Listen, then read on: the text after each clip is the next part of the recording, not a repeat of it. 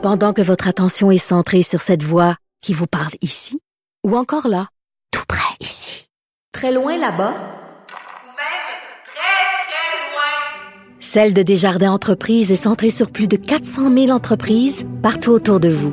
Depuis plus de 120 ans, nos équipes dédiées accompagnent les entrepreneurs d'ici à chaque étape pour qu'ils puissent rester centrés sur ce qui compte, la croissance de leur entreprise.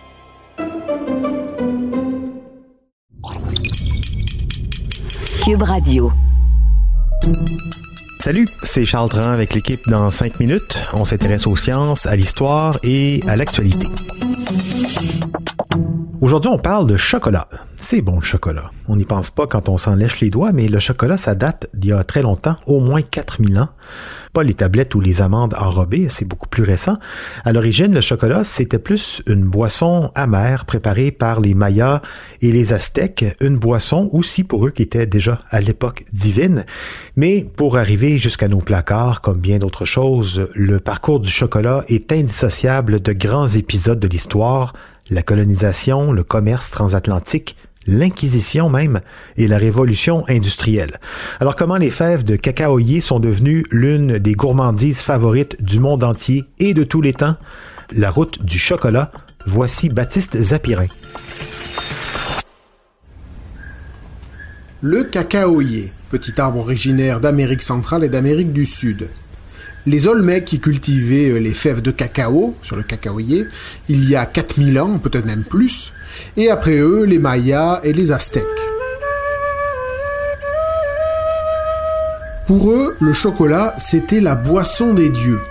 Les Mayas buvaient le cacao en infusion, en mélangeant des fèves de cacao grillées, un peu comme le café, avec de l'eau, du piment, des herbes aromatiques une boisson amère et épicée qu'ils faisaient mousser et préparer aux grandes occasions. Ils en laissaient même dans les tombes des morts pour accompagner leur voyage vers l'au-delà. Les Aztèques, dont l'apogée vient plus tard, vers le XVe siècle, ils y voyaient aussi des vertus médicinales. Le breuvage amer était considéré comme une boisson fortifiante et aphrodisiaque, et on soignait les brûlures et les blessures avec du beurre de cacao. On s'en servait même comme monnaie. Au XVIe siècle, avec 100 fèves de cacao, un aztèque pouvait s'offrir une dinde. Bref, le chocolat, ça avait de la valeur et c'était sacré.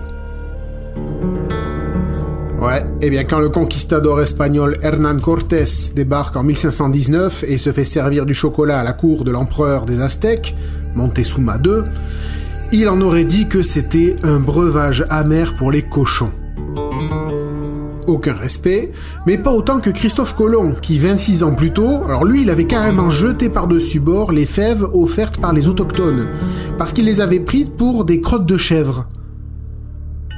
Au moins Cortés voit le potentiel dans l'infusion chocolatée. Il y ajoute, selon les versions de l'histoire, du sucre ou du miel pour adoucir le goût. Et quand il rentre en Espagne en 1528, il fait goûter la boisson au roi Charles V, et alors là, il ne dit pas que c'est du jus pour les cochons, euh, mais plutôt une tasse de cette précieuse boisson permet à un homme de marcher un jour entier sans manger. Ensuite, le chocolat prend un chemin, eh bien, typique du commerce colonial et international de l'époque. Au début, l'art de la boisson chocolatée se développe surtout dans les colonies américaines, là où poussent les cacaoyers, alors oui, il faut du sucre pour améliorer le goût, mais euh, eh bien l'Espagne possédait plein de plantations et plein d'esclaves africains qu'elle n'hésitait pas à faire traverser l'Atlantique pour cultiver les champs de canne à sucre. Donc la tasse de chocolat devient d'abord populaire en Nouvelle-Espagne, notamment à Mexico, où on trouvait même des natifs qui en vendaient dans la rue. Et il faut attendre 1585 pour que les premières cargaisons de cacao débarquent en Espagne, dans le vieux continent.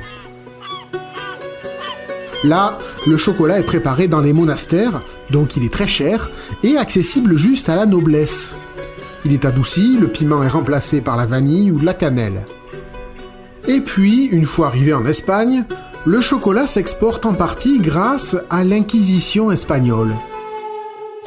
On est en plein dans cette période où règne cette juridiction spéciale de l'Église catholique qui chasse les hérétiques à coups d'emprisonnement, de torture et de peine de mort.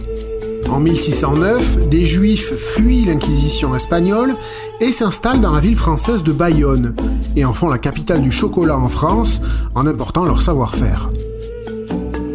Le chocolat finit par se répandre partout en Europe, mais encore une fois, il va être témoin de l'histoire. À partir des années 1820, la révolution industrielle va le démocratiser. On invente euh, notamment la presse à chocolat, un nouvel appareil qui peut presser du beurre de cacao à partir des fèves rôties, tout en laissant une fine poudre de cacao derrière, le tout à échelle industrielle, donc à un prix bien plus abordable. C'est à cette période que naissent de grandes maisons du chocolat, certaines encore connues aujourd'hui comme Meunier, Nestlé en Suisse, Suchard en France ou Cadbury en Angleterre.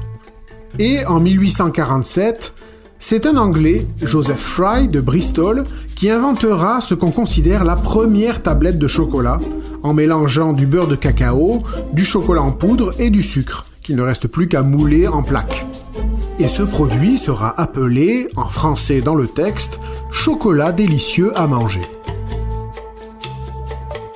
Encore beaucoup de choses à dire sur le chocolat. Et puis pour ceux qui se demandent quand est-ce qu'est arrivé le lait dans l'histoire du chocolat, 1875 avec le Suisse Daniel Peter, un inventeur qui cherchait à créer un repas nourrissant qui se conservait bien. Il décide de mélanger du lait de ses vaches suisses à du chocolat, avec du sucre aussi, pour le plus grand bonheur de bien des gens.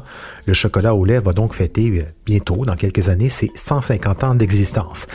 On peut aussi ajouter un point important dans la production du cacao, les cacaoyers eux-mêmes, les arbres à cacao eux aussi, on les a exportés. Dans les années 1800, la demande en chocolat était devenue telle que les industries des empires coloniaux ont décidé d'aller planter des cacaoyers dans leurs colonies en Afrique pour augmenter la production. Et c'est ainsi qu'on trouve aujourd'hui du chocolat venu de Côte d'Ivoire, du Ghana ou encore du Cameroun, qui sont aujourd'hui les principaux pays producteurs de cacao et pas toujours malheureusement dans les conditions les plus enviables pour les sols comme pour ceux qui les récoltent. Merci Baptiste Zapirin, c'était en cinq minutes.